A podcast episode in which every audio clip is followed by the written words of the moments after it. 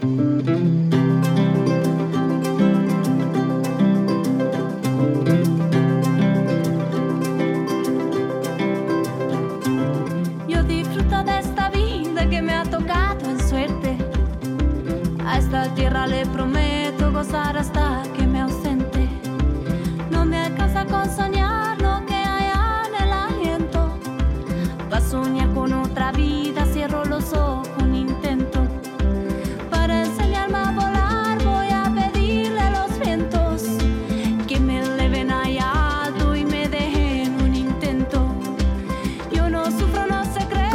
Muy bienvenidos otra vez a Cuento con Vos, en este caso entrando ya al 2018. ¿eh? Qué rápido se pasó el tiempo, ¿eh? pasamos este enero aquí en Radio Nacional.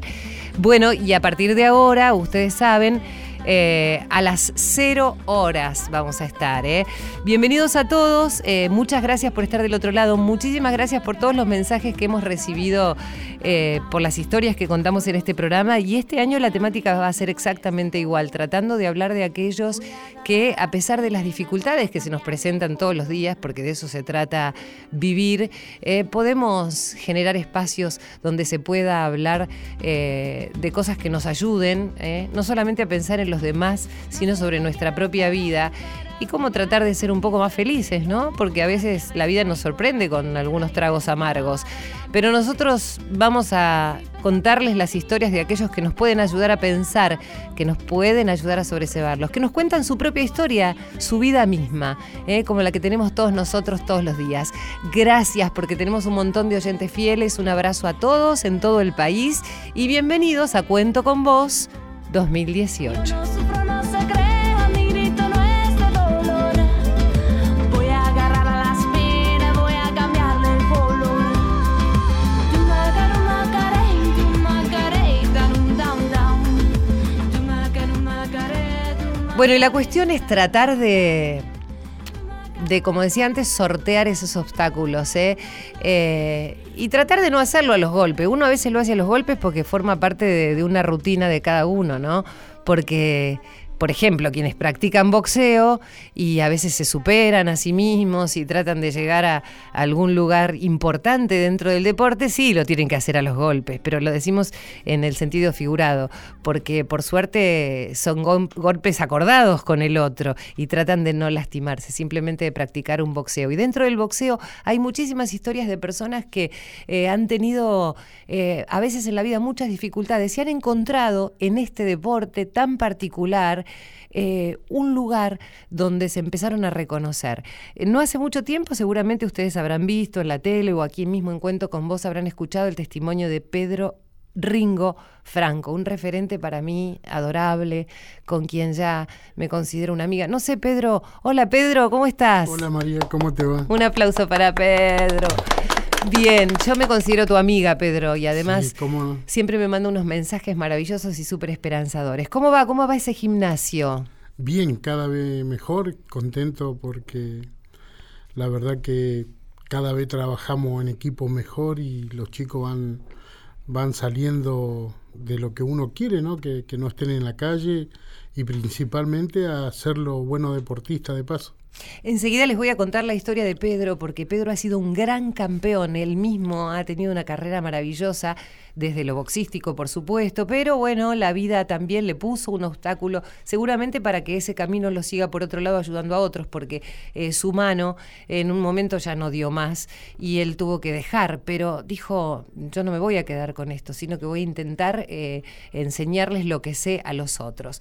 Eh, con él están Tomás de Mora y Alejo Bando, para quien también pidió un aplauso, que son dos discípulos eh, y que enseguida vamos a compartir. Y tengo tres hombres por un lado y por otro lado tengo estas tres señoritas que no las presenté antes porque eran este, mis, este, con Pedro ya teníamos alguna, alguna relación e intentaba eh, contarles eso, pero está Karen Carabajal. Karen Burbuja Carabajal, enseguida nos va a contar por qué le dicen Burbuja, y la licenciada Jessica Robelli, que junto a Karen dan clases de meditación en el club, eh, abiertas a toda la comunidad, pero además Karen es boxeadora. Bienvenidas, chicas, a ustedes también. Hola, ¿qué tal? Muchas gracias por la invitación. Gracias por la invitación. No, por favor. Bueno, la idea es hablar un poco de esto, ¿no? De, cómo cada uno eligió este camino que tuvo que ver con terminar así, o mejor dicho, con continuar así dentro del deporte, eh, en este deporte que eh, es difícil, eh, porque implica muchísima disciplina, a veces imagino yo que mucha soledad mucho entrenamiento y además una mano que te acompañe, ¿no? Alguien que te, que te, que te guíe en este camino. Y si me permitís, Franco, quiero que escuches la historia eh, de Karen. Sé que se cruzaron en un evento solidario y mira vos, ¿no? Este, ayudando a otros siempre. Esta es la, la, cuestión común. Y a mí me gustaría que Karen me cuente eh, por qué decidió eh, dedicarse a este deporte y además ella ha estudiado psicología y quiero que me cuente también por qué, ¿no? Bueno, yo boxeo arranqué a los 16 años. Eh, empecé con dos amigas que les gustaba y la verdad que yo siempre lo miraba por televisión, me parecía un deporte interesante y muy complicado. Veía a las personas ahí arriba y decía, se están pegando, pero hay algo más atrás de eso, como que no entendía qué es lo que hacían. Y esa curiosidad hizo que quisiera ver de qué se trataba, entonces me acerqué al Almagro Boxing Club y ahí arranqué y la verdad que nunca pensé en ser boxeadora, ni, ni llegar a pelear, ni competir, sino que quería ver de qué se trataba y aprender. Y cuando llegué ahí me encontré con el profe Fernando Albelo, que creo que él me guió y él me dio las ganas ¿no? de, de hacer eso.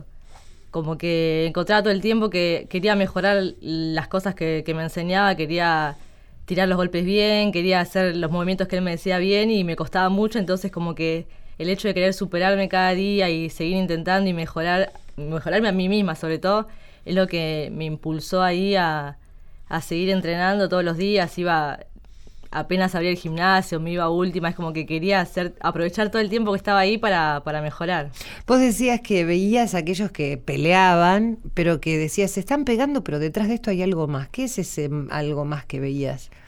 Y yo creo que es como que te das cuenta que es una disciplina, es un deporte y que no es uno pegándole a otro, sino cada uno intentando demostrar lo que, lo que aprende y lo que trabajó para subir, subir ahí, ¿no? Es muy difícil todo el entrenamiento que hay atrás de cada pelea y cuando subís, por lo menos yo, ¿no? Cuando subo arriba del ring no pienso en quiero lastimar a mi rival, quiero ganar, sino quiero demostrar todo lo que aprendí, todo lo que me enseñaron, toda la gente que está atrás de cada entrenamiento, ¿no? Porque no es solo, solo yo, sino que tengo mi profe, mis compañeros, eh, mi preparador físico, mi psicóloga, toda la gente que está ahí acompañándote.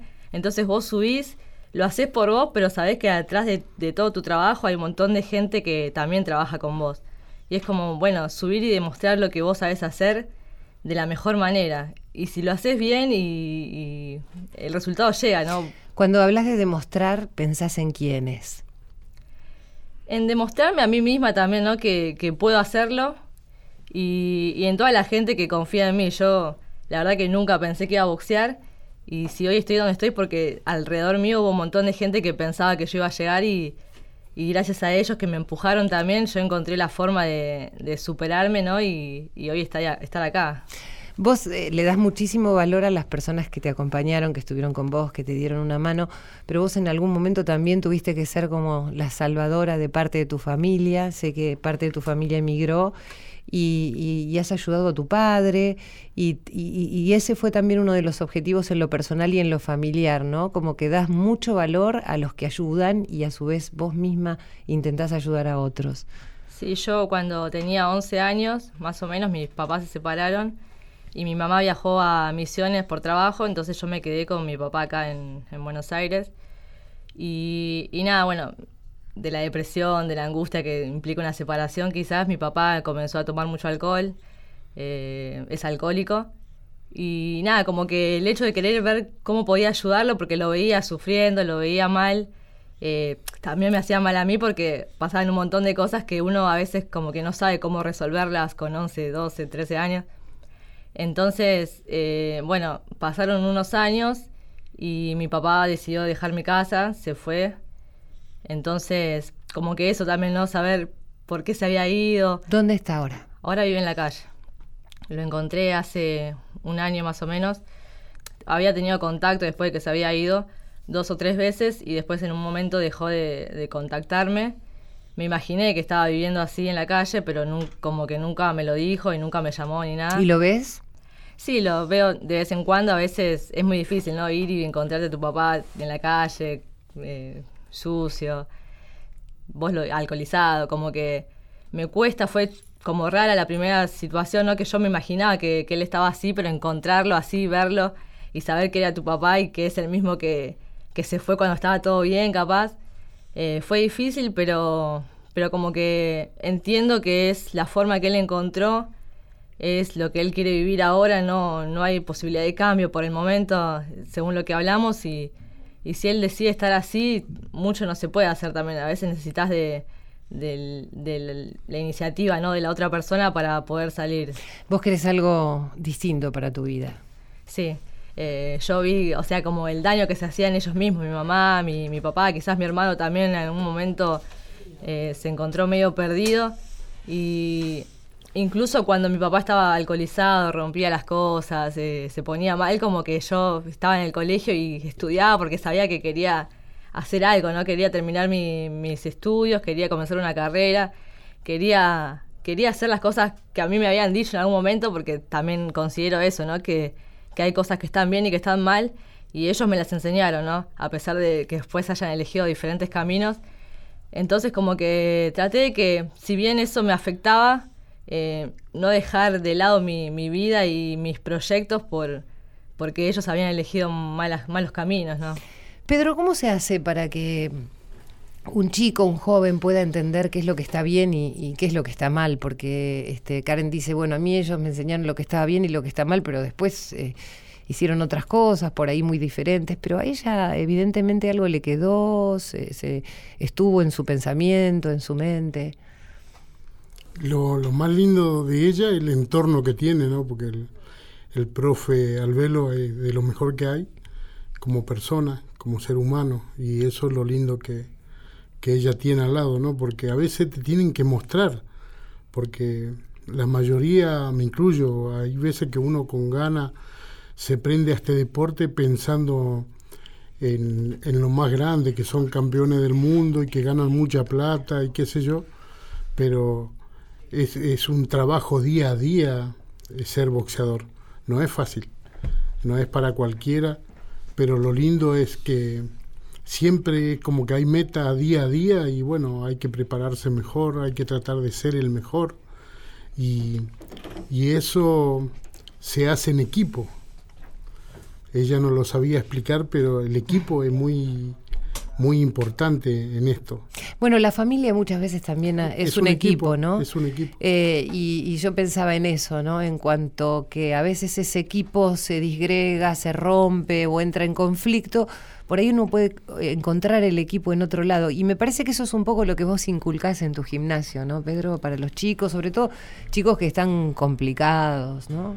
Y yo tengo la suerte, porque digo así, porque me toca trabajar con con chicos que, que tienen problemas como todos, hay mm. muchos que, y, pero viste que la gente más pobre todavía peor. Entonces, para mí es una suerte trabajar con ellos y ellos que, que los padres, los abuelos de ellos me conocen de chiquito a mí.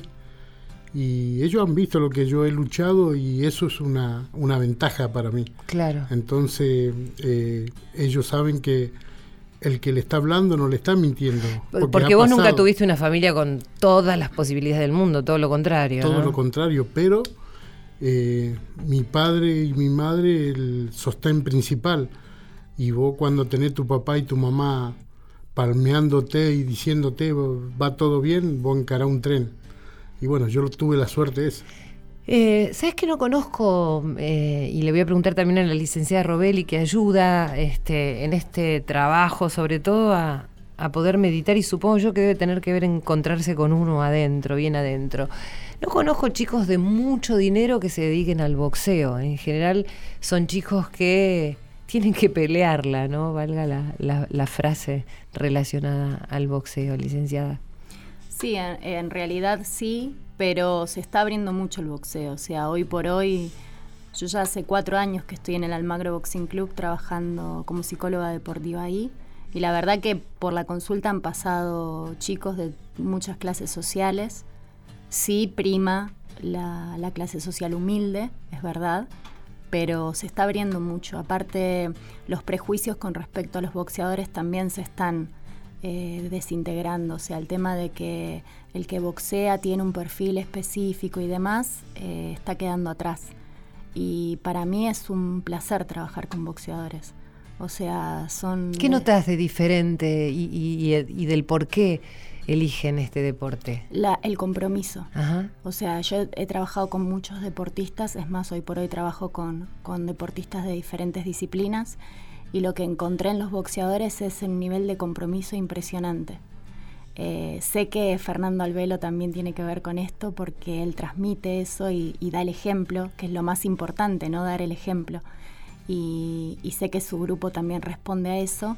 Pero bueno, su grupo lo que tiene de bueno también es que va contagiando a distintos boxeadores de otros turnos y demás y se van agrupando y van generando unos equipos bárbaros de trabajo. Em, vos dijiste que hay chicos de todas las clases sociales ya que se están incorporando al deporte y veía y siento, porque conozco también a, a otros boxeadores, al karateca que está en San Isidro también, que ha tenido una historia tremenda y hoy ahora él ayuda a muchos chicos. Y me llama la atención cómo cada uno va contando cómo llegan los chicos. Eh, algunos por ahí pueden llegar por curiosidad, pero en su gran mayoría llegan con cierta necesidad, tal vez de disciplinarse, ¿no? De sentir que necesitan algo que los, que los encamine, tal vez buscando esto, ¿no? El equipo que por ahí les hace falta en otro lado. Enseguida vamos a hablar de eso, de, del amor, de cómo este, eh, Karen eh, puede salir adelante y de todos los prejuicios ¿no? que tenemos y también del trabajo de Franco y de sus dos discípulos que están acá con nosotros. Enseguida. Le he pedido tanto a Dios que al final oyó mi voz. Por la noche más tardar yendo juntos a la paz. Cartas de amor en el se secan con el sol. Lejos de la gran ciudad, esa es mi felicidad, nada como el juntos a la paz nada como el juntos a la par. Ir caminos de desandar. Pero no, no lo perdí, ese héroe que hay en mí, nada como ir juntos a la par.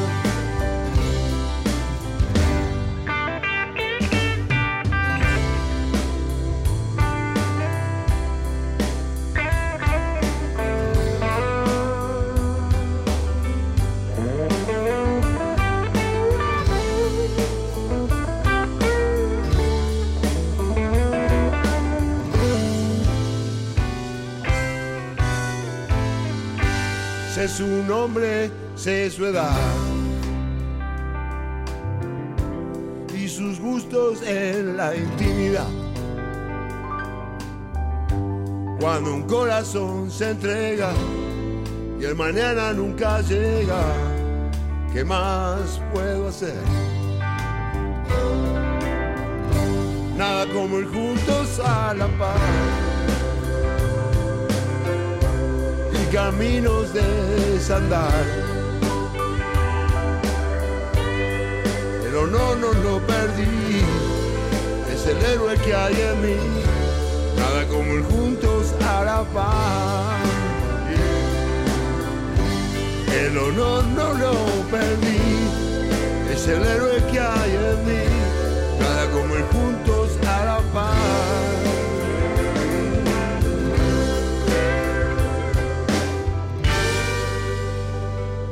Cuento con vos, con la conducción de María Areces.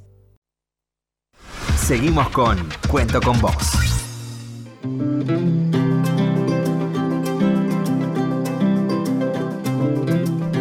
Bueno, les recuerdo que a partir de este 2018 vamos a estar todos los miércoles a las cero, es decir, apenas empieza el jueves. ¿eh? Vamos a estar nosotros aquí en Radio Nacional en Cuento con Vos precisamente con eso, ¿no? Con, contando las historias de aquellos que tienen una vida tan intensa y que nos enseñan con su testimonio, con sus acciones, a mirar un poco a los otros, a, saber cómo podemos transitar esta vida, aún con todas las dificultades que a veces este, se nos presentan. Bueno, estoy súper contenta de esta segunda temporada de Cuento con vos, por supuesto, siempre con la presencia aquí marcándome paso a paso de Silvio Ferrer, eh, nuestro productor, Irene Roast, Rodrigo Lamardo, bueno, un gran equipo de producción que ya vamos a ir nombrando en el transcurso del año. Así que bienvenido a vos que estás del otro lado y te anticipaba cuando empezamos el programa que están eh, con nosotros Pedro, a quien le, le dicen de apodo Ringo Franco, él tiene un gimnasio. Ahora vamos a decir exactamente el lugar, porque yo siempre me confundo ahí en el límite, Pedro. Sí, nosotros tenemos el gimnasio en la calle 891 y 824 de San Francisco Solano, Quilmes. Perfecto. Allí en San Francisco Solano, en Quilmes, Pedro Franco tiene su gimnasio y hay una gran cantidad de chicos que en lugar muchas veces de estar en la calle, están en el gimnasio eh, de Pedro allí con muchísima disciplina, con mucho empeño, aprendiendo no solamente un deporte, sino que además eh, toman una merienda y Pedro les habla y la verdad que es un gran compañero de vida. También está con nosotros Karen Burbuja, ¿Qué le dicen burbuja? Carabajal. Y la licenciada Jessica Robelli, eh, que junto a Karen dan clases de meditación en el club, en el club que está en Almagro. ¿Almagro Boxing Club se llama? Sí, se llama Almagro Boxing Club en Díaz Vélez, casi esquina Yatay. Me queda re cerca, pero ¿sabes qué? Yo me imagino ahí, este, uno de mis hijos hace box y un día le dije, ¿qué onda para que yo vaya a hacer? Porque yo me prendo en todas, ¿viste? Pero soy una madre un poco desubicada, puede decir, no, no vas con tu hijo, no tiene nada que ver, anda por tu lado, porque sé que hay muchas mujeres este, que han pasado el límite de la edad y que ya están entrando en aquella etapa última, que vendría a ser yo, este, ¿qué hacen? ¿Viste? Y entonces en algún momento pensé, ¿y por qué te dicen burbuja, Karen? Bueno, burbuja me lo puso mi profe. Ajá. Porque él dice que tengo unos ojos muy expresivos y un día mirándome me dijo, son como dos burbujas y ahí quedó. Mi vida, qué lindo, porque es un halago. ¿Sabes qué me hace acordar a, viste, los dibujitos que, a los dibujos les hacen esos ojos tan eh, grandes, pero además sumamente expresivos y tienen un brillo este, ¿no? Que están como brillantes siempre. Y quería contarles que Karen Burbuja Carabajal es una gran boxeadora, una campeona, pero campeona de la vida por sobre todas las cosas, porque yo les contaba que cuando se empezó a diseminar un poco su familia por los conflictos que ocurren en todas las familias, eh, su mamá emigró a Misiones, ¿no? Y su papá se quedó aquí, este, después se fue de la casa, está en situación de calle, tiene alguna situación ah, también con el alcoholismo y ella intenta ayudarlo, pero bueno, a veces es difícil, ¿no? poder ayudar a, quien tal vez no quiere ser ayudado. Ella estudió psicología, está la licenciada Robelli, que también hace meditación, Pedro Franco, y también quería hablar un minutito antes de después hacer una mesa con todos, con Tomás de Mora y con Alejo Obando, que son dos discípulos de Pedro Franco, y que me cuenten su experiencia con, con el deporte. Bueno, Hola, Tomás, ¿cómo estás? Bien, ¿usted? Muy bien, otra vez aquí con nosotros. Sí, sí, gracias por la invitación. No, por favor. Bueno, sé que vos, si hay alguien que tiene disciplina, no saben los músculos que tiene, mejor llévate bien, no. saludalo amable, porque te da una piña y sabes qué, te deja todo marcado. Eh, sí, mucha disciplina. La verdad que, bueno, estoy agradecido por venir otro año más, que me hayan, nos hayan invitado para que vengamos a la radio. Y bueno, y acá este año me hice boxeador profesional Ahora el 9 de febrero debuto allá en, el gimnasio de acá de, del amigo Pedro. Mira, Pedro se pone orgulloso, ¿viste? Es como el, gran padre, ¿viste? Sí. Y sí, porque en realidad es como mi segundo padre porque eh, él me hizo desde que yo tenía arrancar los 14 años y, me dijo, fue muy simple la expresión, me dijo, eh, ¿querés ser boxeador? ¿Sí o no? Porque si no, eh, entrenar para, o sea, entrenar con otros chicos que hacen por hobby, así. Digo, no, sí, sí, quiero entrenar. Ah, bueno, listo. Me dio una orden, andase de los estudios y así empezamos a, ¿Cómo era, más duro. ¿Cómo era tu vida a los 14 años? Mi vida a los 14 años. Uy. Eh, eh, jugaba la pelota a los 13. ¿Ibas al cole? Sí, iba al colegio y. Y bueno, iba al colegio y trabajaba. O sea, salía del colegio a las 12 entraba a la una a trabajar. ¿Dónde trabajabas? De ayudante albañil. Y, y de 1 a 5 trabajaba en el albañil y así como terminé de trabajar me iba todo sucio al, gi- al gimnasio. y bueno, y ahí me recibía Pedro y entrenaba, no- no- normal. Y en el 2013 salí campeón de los Juegos Nacionales de Vita. Y en el 2016 salí campeón, dos veces campeón. Salí campeón regional y campeón argentino en Corrientes. Cuando estés ahí en Los Ángeles, ¿no? Cuando estés en Las Vegas y todo el mundo te... ¿Vas a volver a la radio después? ¿O sí. te voy a tener que llamar No. a través de uno, a través de otro? ¿Vas a estar acá de vuelta? Lo mismo a, Ca- a- a Karen también le voy a preguntar lo mismo. Y contame qué es lo que... Vos decías, Pedro es como mi segundo padre, ¿no? ¿Qué es lo que, qué es lo que has sentido en ese vínculo? Y que no, no sé cómo explicarle. Eh, él me reta y es como que yo me tengo que callar la boca y es como un padre. O sea, cumple el rol ese. no, no tiene mucha explicación. O sea, él me reta, yo me callo, agacho la cabeza, escucho. Y después cuando se le pasa el enojo voy y le hablo. ¿Y por qué cosas te reta a veces? Y muchas veces me reta porque dice que me, me o sea, me golpean mucho la cara. Entonces me, me reta por eso, porque dice que tengo que correr la cara, me tengo que tapar. Siempre muchas cosas de boxeo y bueno, y hay veces que hablamos cosas personales eh, que él me acompaña mucho. en ¿Y tu familia? personales.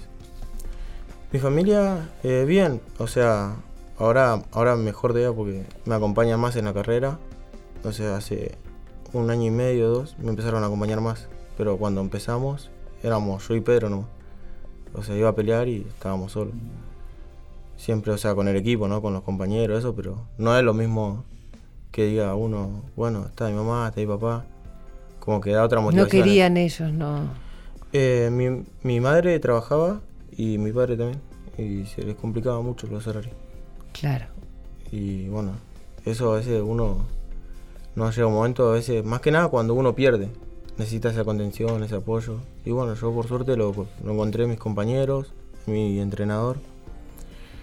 Y, y a veces es cierto, es muy, el boxeo es muy solitario a veces.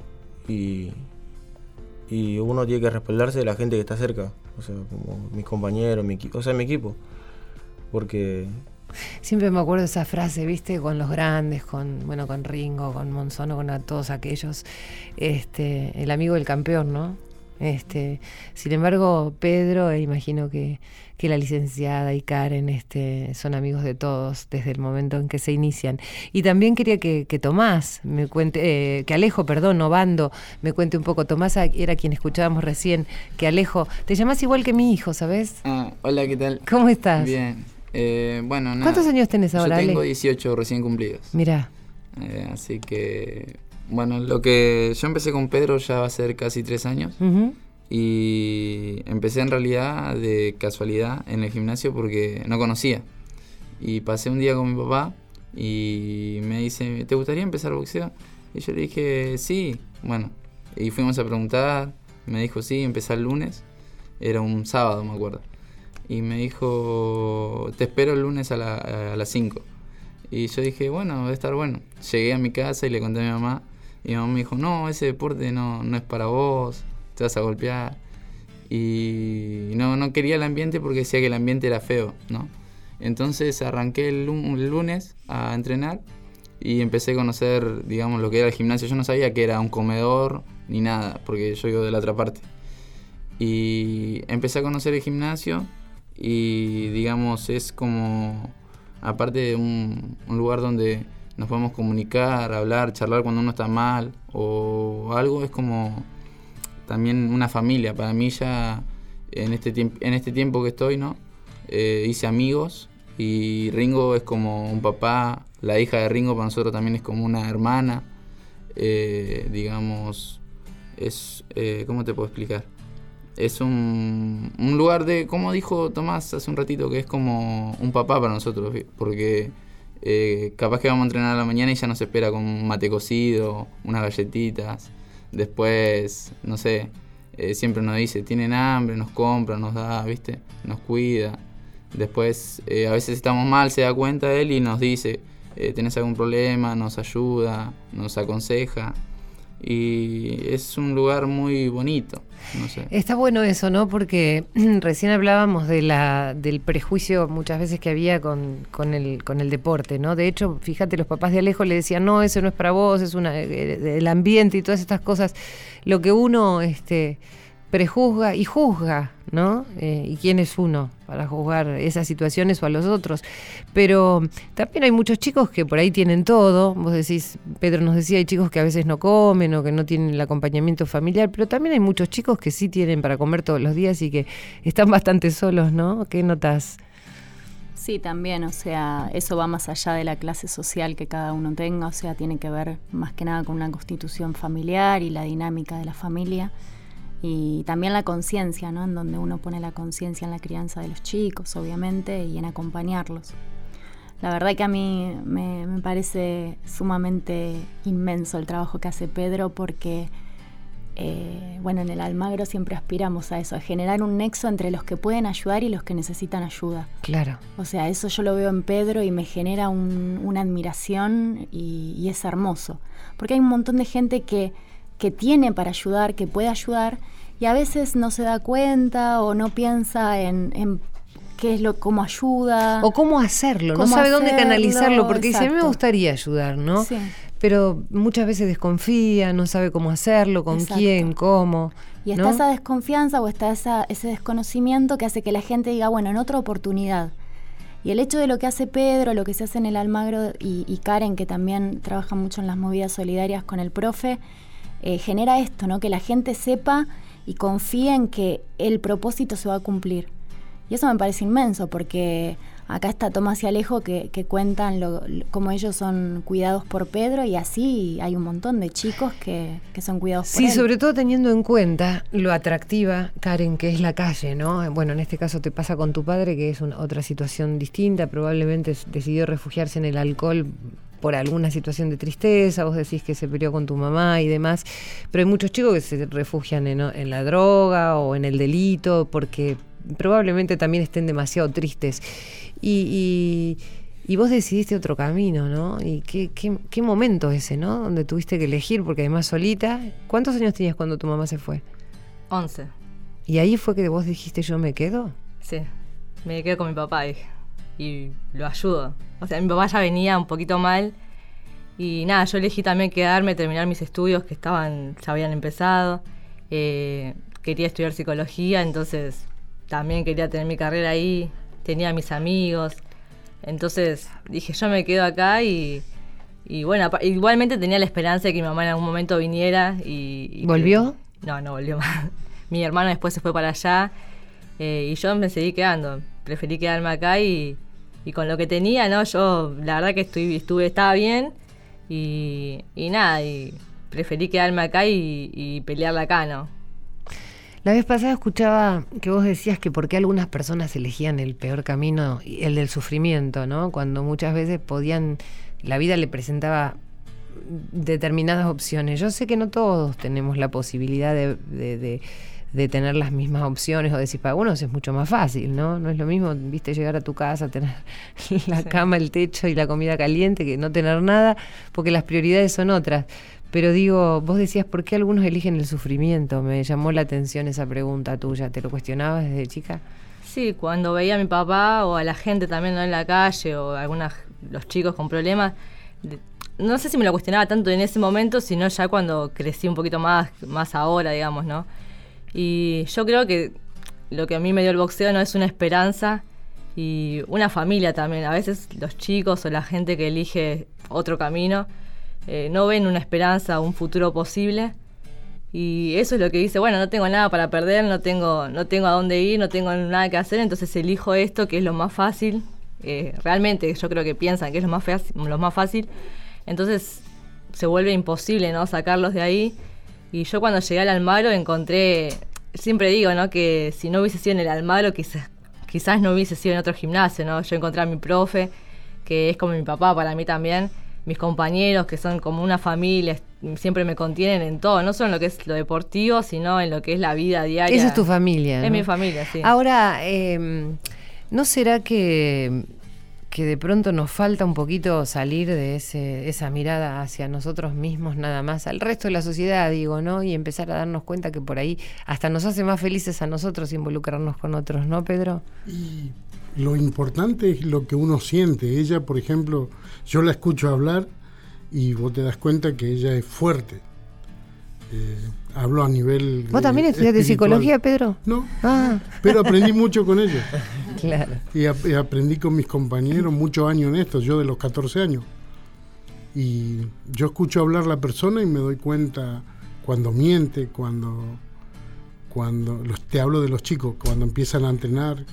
eh, como dijo él, yo le pregunto bien, primero lo dejo entrenar normal. Y después cuando veo que tiene condiciones, le pregunto, ¿vos querés boxear de verdad o querés practicar por practicar?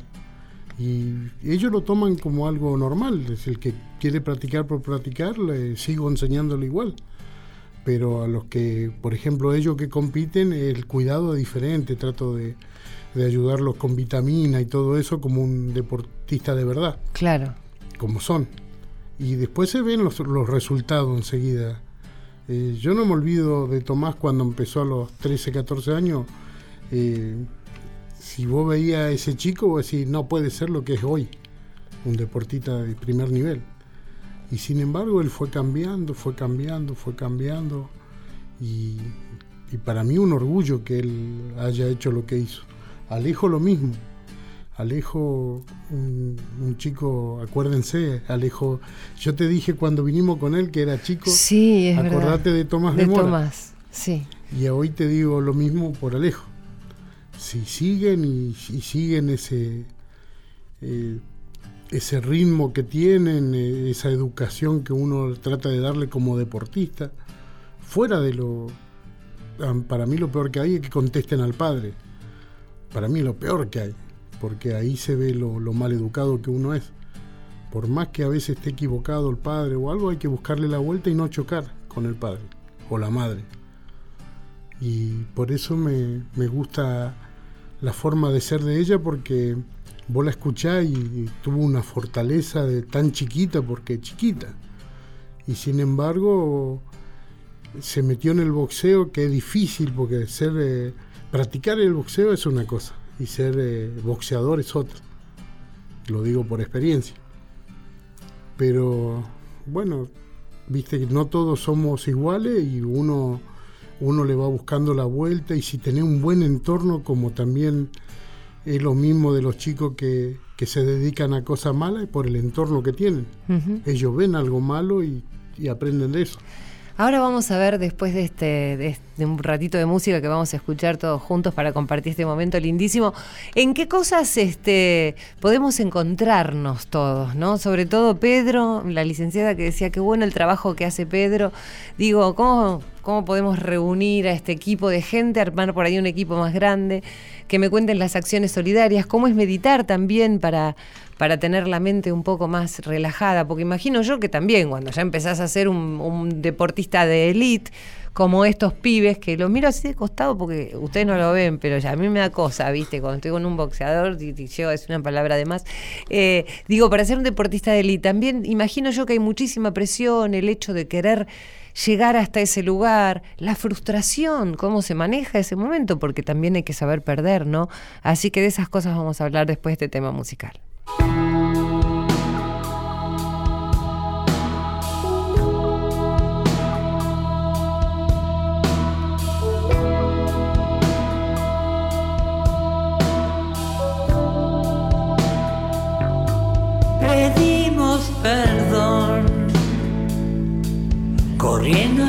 El fin. Por eso te busqué, por eso diseñé la máquina de ser feliz, plateada y lunar, remotamente digital. No tiene que ser bien, no tiene que ser mal, es inocencia artificial. Se apaga sola,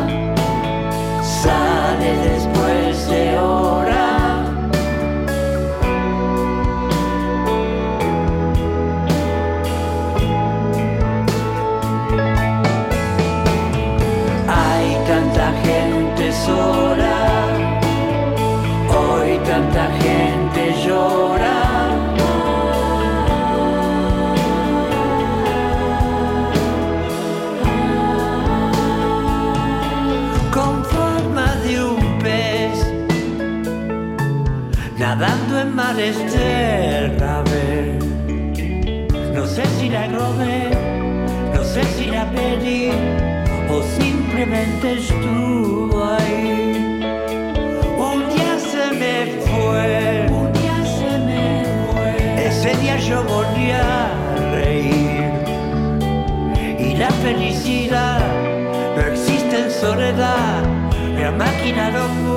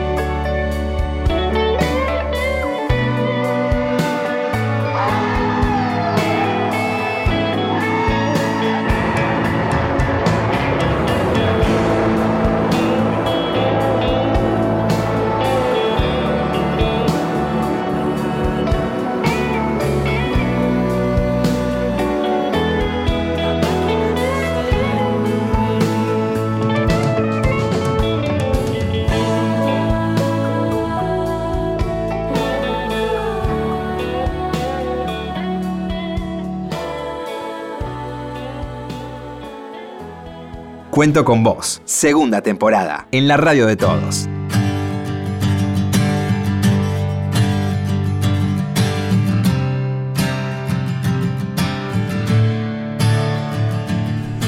Cuento con vos, segunda temporada 2018. Hoy con Pedro Ringo Franco, este campeón, ¿eh? campeón del mundo, campeón de la vida. Yo siempre digo, Pedro, a ver, no necesitas este, más, ¿no? Cuando estos chicos te dicen, es como mi segundo padre, porque gracias a Pedro yo estoy haciendo lo que hago.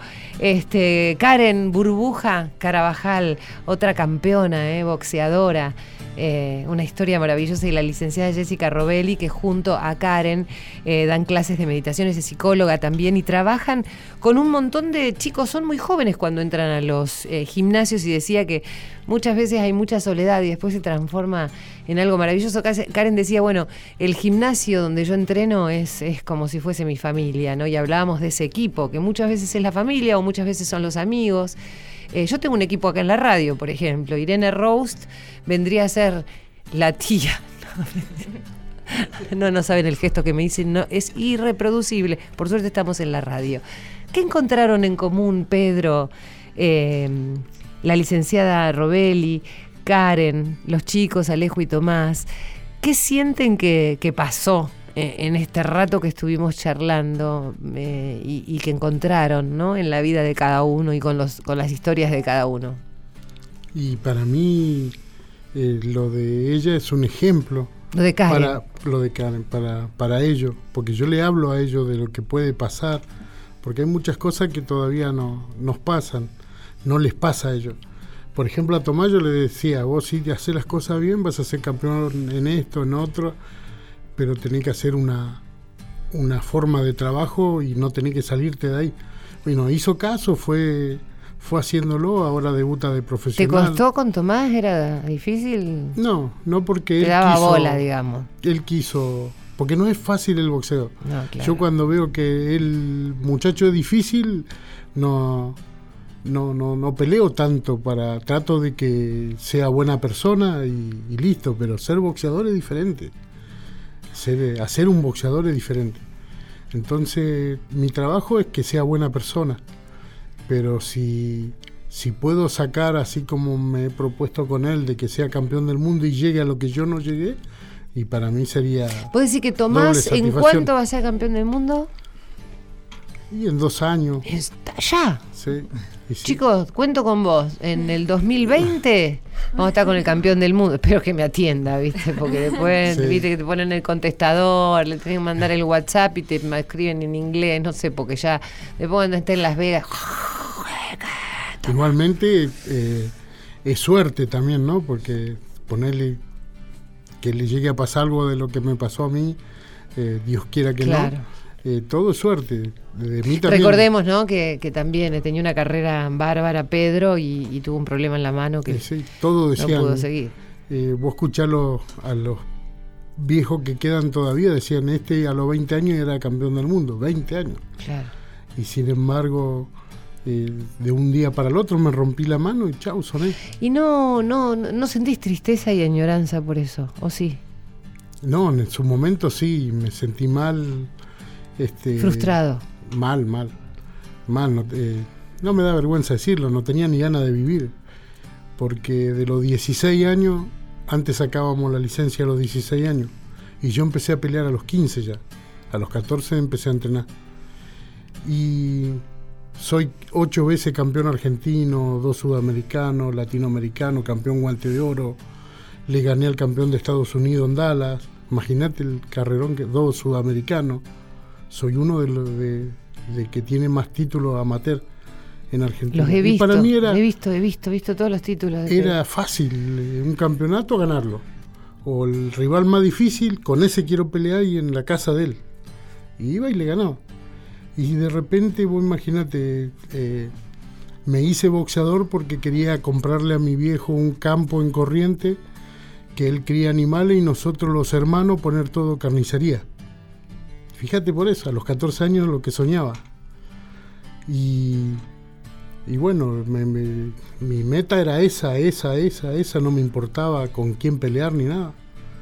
Hice 108 peleas de amateur, perdí solamente 5. Y dos en Argentina y tres afuera. ¿Hasta qué? Hasta que me lastimé. Igualmente después seguí. Y seguiste y pudiste concretar varios de esos sueños. Sí, varios. A pesar de eso, ¿no? Pensabas que ese era el único camino. Y sí, y sí, para mí fue doble satisfacción eh, porque lo, eh, siempre fui, eh, aparte de ser boxeador, trabajé toda mi vida. Claro. De los 12 años trabajé. Y cuando me lastimé y vi que trabajaba 12 horas y no, no me alcanzaba la, la plata, quería comprar mi casa, vivía con mi padre todavía. Y dije, no, la única solución es volver a boxear. Y bueno, volví a boxear prácticamente con una mano sola y contra todos los pronósticos que me hablaron en la federación, me dijeron, mira Pedrito, eh, la historia del boxeo, jamás un peso medio mediano que es 67 kilos fue campeón pesado o crucero. Leí la historia del boxeo. Y sí, pero yo soy de Solano y Correntino, yo no, no entiendo. o sea, cabeza dura, ¿Me digamos. van a prohibir? No, no te vamos a prohibir. Y bueno, me dejaron y, y rompí la historia, porque fui campeón argentino, sudamericano, Fede Latin y Mundo Hispano. Cuatro títulos agarré. ¿Qué tal, Y me compré mi casa. ¿Viste, chicas? Bueno, ¿y qué, qué les queda de esta charla de hoy, Karen, este, con tu propia historia de tan chiquita, ¿no? Intentando sacar adelante a tu padre solita, este, con 11 años y después entrando a, estudiar, a, practicar un deporte donde querés este, poder lograr títulos y, ser cada vez mejor, acompañada de, de- de Jessica, ¿eh? Contame. Sí, yo creo que lo que compartimos todos también es la pasión por el boxeo. Creo que es algo que se va, no sé si nacemos con la pasión, ¿no? Pero cuando lo vivís y estás ahí y ves de qué se trata y ves todo el esfuerzo que implica, el momento en que subís al ring y ganás y la satisfacción, ¿no? De que todo tu trabajo valió la pena, es como que te llena y, y te da impulso para seguir, ¿no? Es lo que vos querés hacer y, y también la gente, ¿no? Que está alrededor tuyo, sobre todo la gente que forma parte del equipo, ¿no? Porque ponerle mi familia no, no me apoyaba en el boxeo.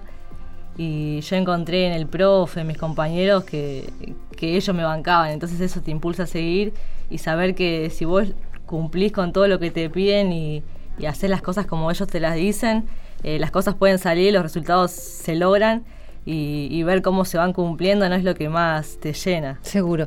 Jessica, ¿les gustaría volver a verse con Pedro, con Alejo, con Tomás? Sí, la, la verdad que nos encantaría. Sé que, que tenemos muchas cosas en común con respecto a lo que hablábamos hoy, que, que nos encontramos haciendo servicio y solidaridad y que, que nos podemos volver a juntar. Así que sí, va a ser así.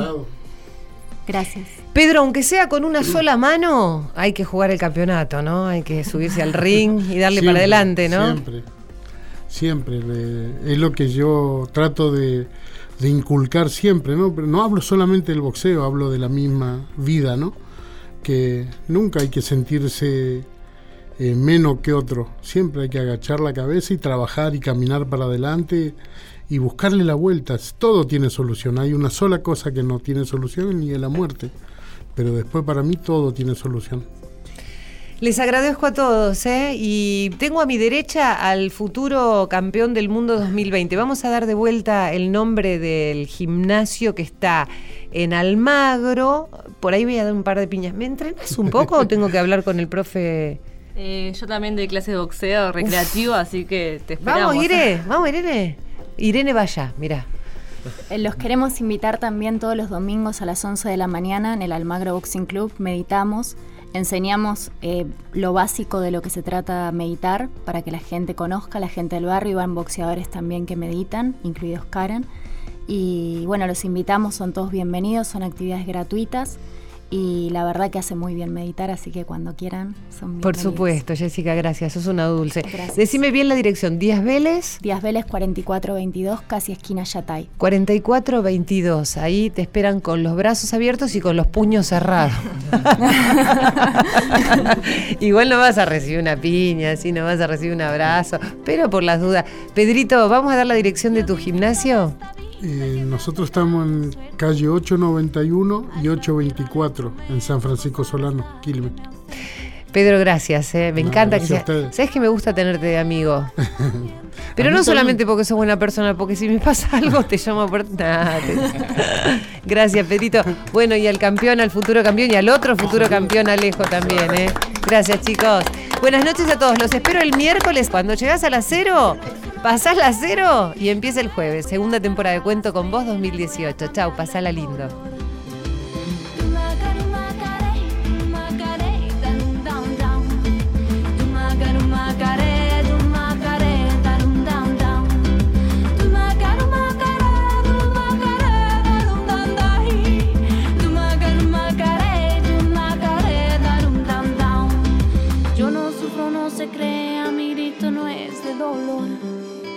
Voy a agarrar a las penas y voy a cambiarle el color.